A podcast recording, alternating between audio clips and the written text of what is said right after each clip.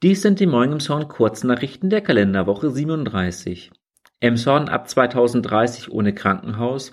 Die kürzlich bekannt gewordenen Pläne der Sana Kliniken sorgen für viel Kritik im Kreis Pinneberg. Die Krankenhäuser in Emshorn und Pinneberg sollen geschlossen und dafür zentral ein neues Krankenhaus gebaut werden. Ob es soweit kommt, ist offen. Bürgermeister Volker Hatje kündigte an, für den Erhalt kämpfen zu wollen. Hasenbus freigegeben, Frangelpromenade gesperrt.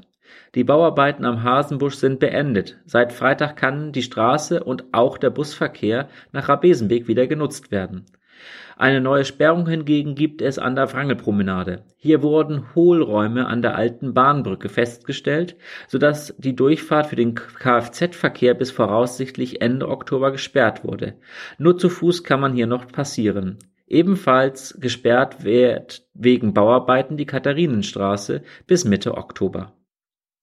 Traglufthalle aufgebaut. Im Badepark ist die Traglufthalle wieder aufgebaut und kann nach Anmeldung von Schwimmenden besucht werden. Nacht der Kirchen 2021. Am kommenden Samstag, den 25. September, findet in Emshorn wieder die Nacht der Kirchen statt. Beginnen wird die Veranstaltung auf dem Buttermarkt mit einer Preisverleihung. Die Aktion Hoffnungsfenster, die vergangenen Dezember die Markthalle erleuchtete, wurde mit dem Innovationspreis der Arbeitsgemeinschaft christlicher Kirchen ausgezeichnet.